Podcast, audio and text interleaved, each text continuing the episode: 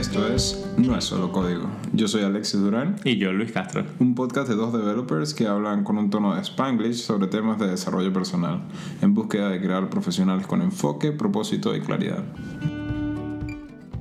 Hola a todos, en el episodio de hoy vamos a estar hablando sobre más o menos todo, porque todavía no tenemos algo así como que el título de el poder, el poder que hay detrás de un readme, sobre un buen readme. Y creo que lo interesante... Sí, sí, por eso. Creo que lo interesante de, de, este tema es cómo surgió, ¿no? Independientemente del hecho de que normalmente siempre pensamos a través de la semana sobre lo que vamos a estar hablando hoy, pasó de que Luis y yo, pues evidentemente hemos, o no evidentemente, pero ya hemos dicho que hemos compartido proyectos en el pasado. Y casualmente, a través de esta, semana, me tocó hacer eh, trabajo o cierto, cierto código y tuve que tocar un código que, que habías hecho, o sea, cuando, no es que puse git blame, pero mi VS Code, mi VS Code me lo muestra. Nada, no. Y y bueno, me salía que tú habías, o sea, tú, tú eras uno de los principales contribuidores a, a, a esa pieza de código que, que, que era el, el, objetivo en el que yo estaba trabajando, pues. Entonces, bueno, nos pareció de alguna manera quizás un poco provechoso porque hubieron, obviamente, siempre, supongo que los venezolanos tenemos eso, ¿no? O sea, esa echadera, esa echadera de broma y la jocosidad en función de que, ah, porque hiciste esto así y tal. Y, y bueno, supongo que de, de, ahí viene el episodio, ¿no? Sí, creo que, creo que fue como un buen momento de aprendizaje, también pensar en, wow, eso pasó hace como 6, 8 meses, quizás más. Y fue, mm, no te podría decir nada de nada, porque no recuerdo para nada. Sí, sí. Y realmente creo que, y, y, y creo que esto cae directamente en el primer takeaway, ¿no? Yo creo que más bien entre una de las, de las cosas es también sentirse orgulloso y a la vez este, entusiasmado por la manera en que nuestras profesiones crecen, ¿no? Porque sería totalmente injusto, entre comillas, juzgar a una persona por su código hace, hace un año. O sea, si bien ya hace dos meses es mucho, mucho, mucho tiempo, o sea, hacer un código de hace un año es, es simplemente... Muchas cosas han cambiado Sí, sí, es simplemente otra, otra persona completamente diferente. Entonces creo que el takeaway que quiero colocar allí es que también entendamos cómo, cómo, nuestra profesión cambia tan, tan exponencialmente en el tiempo y, y, cómo pues todos hemos estado también en ese, en ese lugar. Pues en este caso yo estoy tocando el código de Luis, pero qué sé yo de qué manera estará influenciando los días de un developer en este momento mientras que nosotros estamos hablando.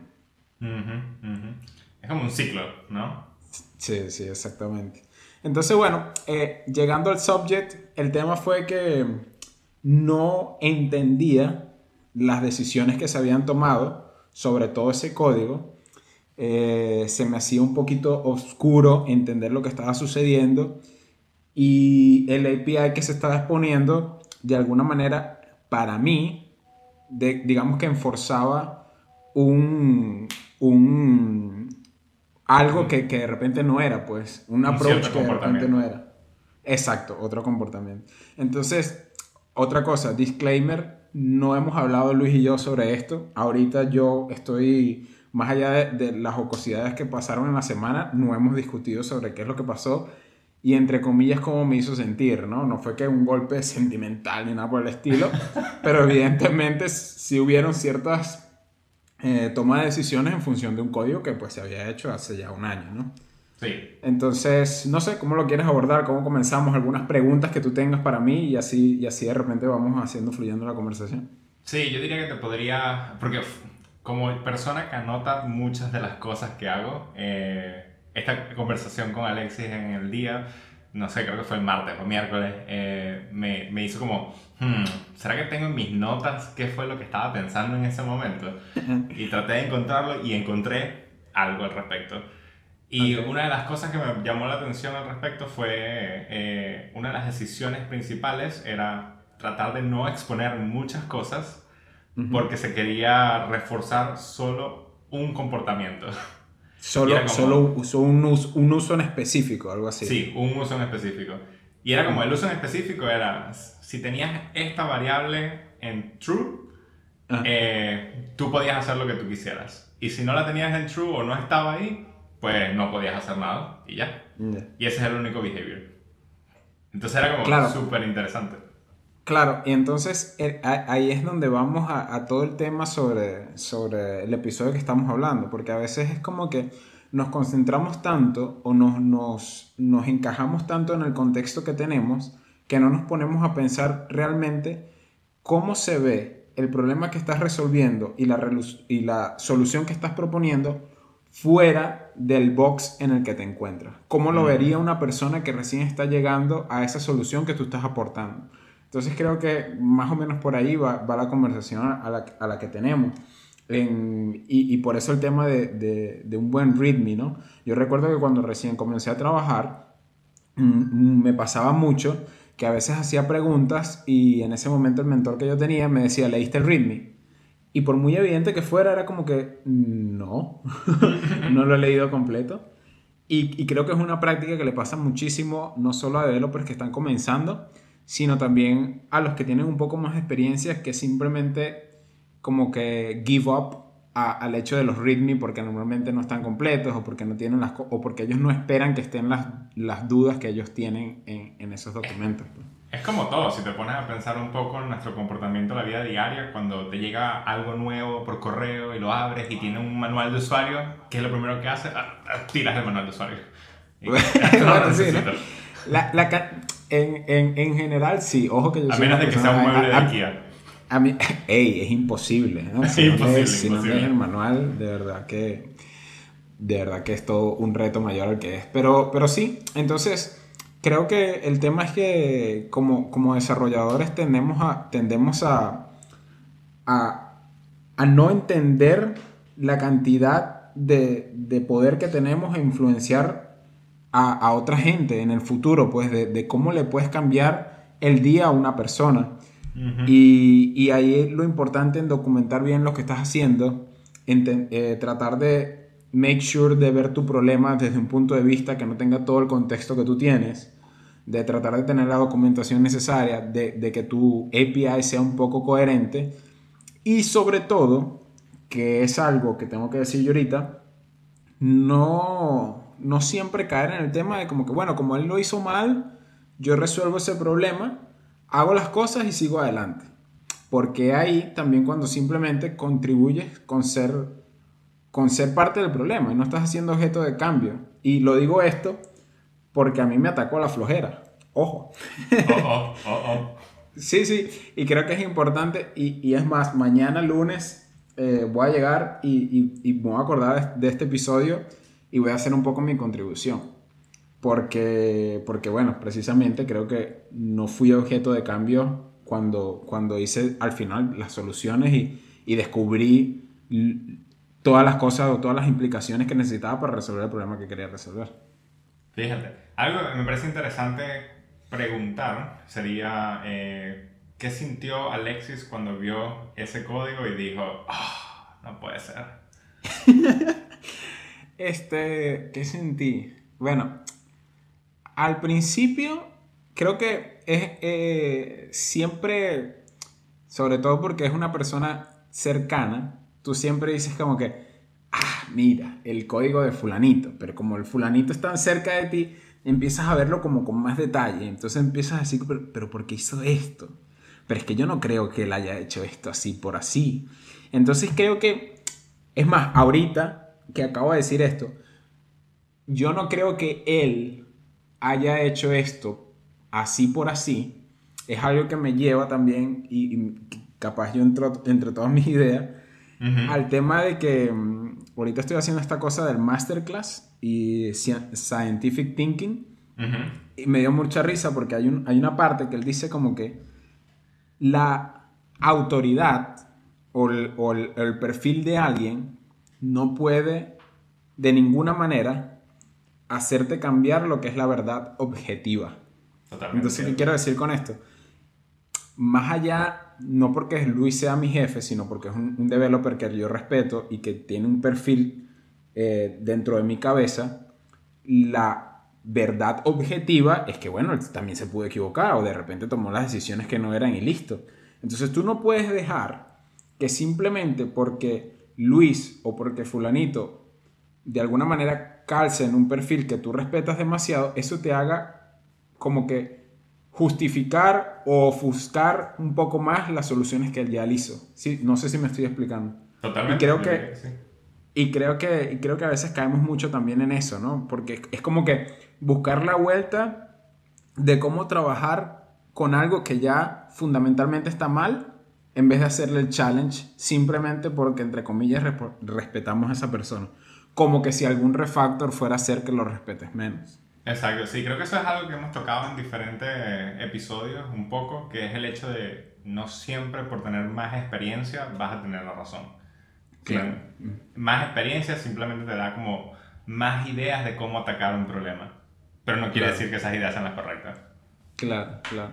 Y, y sobre todo que al final también este, esa persona igual está en un, en un journey de aprendizaje, ¿no? Y, y, hace un año, muy seguramente el perfil o, o, el, digamos que esa versión de esa persona que tú tienes en este momento, muy seguramente no coincide con la de hace un año, porque seguramente cambió en algún tipo de aspecto, ¿no? Entonces creo que también eso, eso de alguna manera da, da cierto mensaje una vez que nos, nos encontramos con Legacy Code, pues de, de buscar a la verdad objetiva sin darle nombres ni autores, sino entender qué es lo que realmente se tiene que hacer y punto. Es así, es así. ¿Qué dirías que el Luis del pasado tuvo que haber hecho para que no se sintieras tan mm, con ese código? Sí, y eso es, está muy chévere porque precisamente lo que yo creo que el Luis del pasado tuvo que hacer es lo que yo voy a buscar hacer mañana. Me gusta eso. Eh, lo, que, lo que nosotros eh, queríamos con todo este feature, que por X y Z no, no vamos a entrar en detalle, pero básicamente este componente controla un, un, behavior a nivel entero de la empresa, digamos, ¿no? que es homogéneo a nivel de toda la empresa. Entonces, para ese feature, tú necesitas responder ciertas preguntas que siempre un developer va a tener. Entonces, ¿qué es lo que me sucedió a mí? Yo tuve que hacer un meeting con una de las personas fuera del equipo técnico que tenía las respuestas a esas preguntas, porque al parecer más nadie tenía como que el 100% de seguridad, con lo cual no, no, me gustaba lo que estaba sucediendo porque, o sea, si nadie sabe aquí, necesitamos step back. Necesitamos no, pero está, eso está sumamente bien, porque no siempre alguien dentro de tu equipo va a tener las respuestas. Este sería como un stakeholder más importante relacionado a ese feature. Es la persona especializada. Entonces hice como que si estuviéramos construyendo el componente de cero. Vamos a, vamos a buscar las preguntas básicas, las respuestas que, que, tenemos. Hice un record de, de, de, ese meeting. En el pull request donde tenía que cambiar las cosas, hice referencia a, a todos los puntos.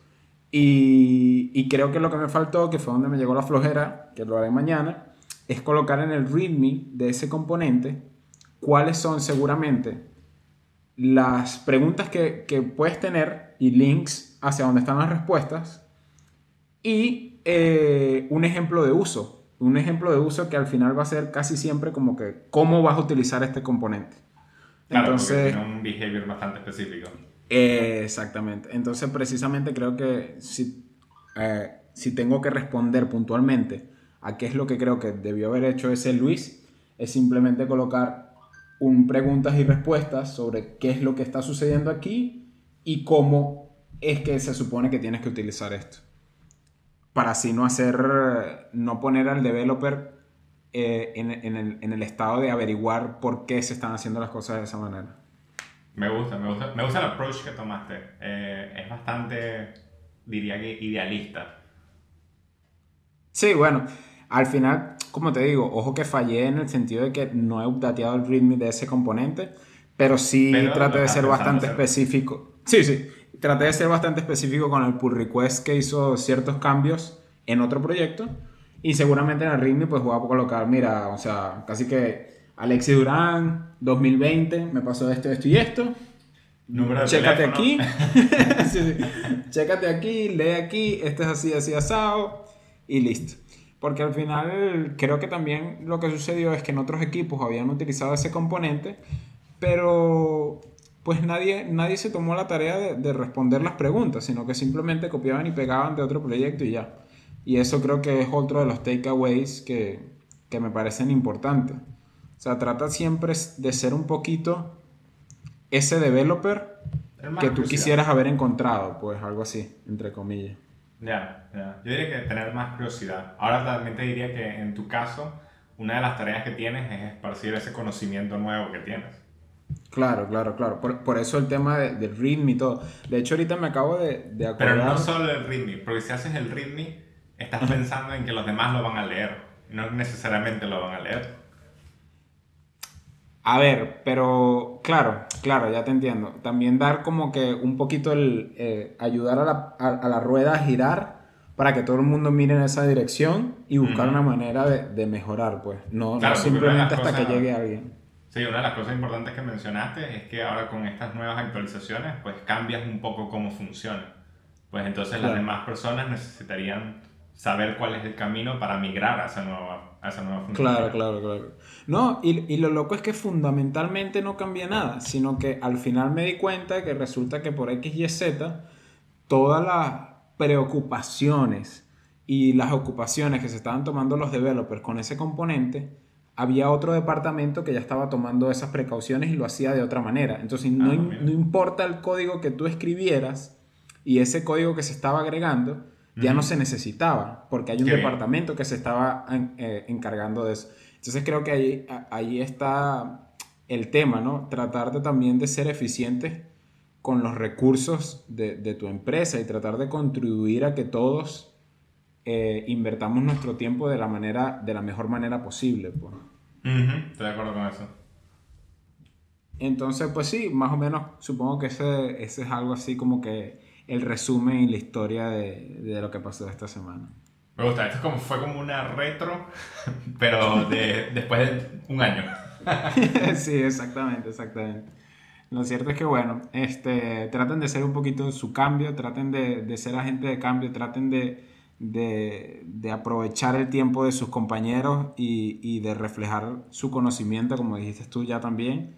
Este, tratar de siempre no ser dueños completos de, del conocimiento sobre algo puntual, sino siempre buscar la manera en que tu equipo y tu entorno entienda las cosas quizás de la misma manera que tú lo puedes entender.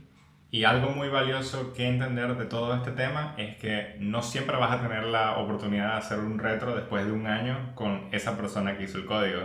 En realidad es muy raro que puedas hacerlo. Exactamente, es verdad. Bueno, nos vemos la semana que viene. Hasta luego.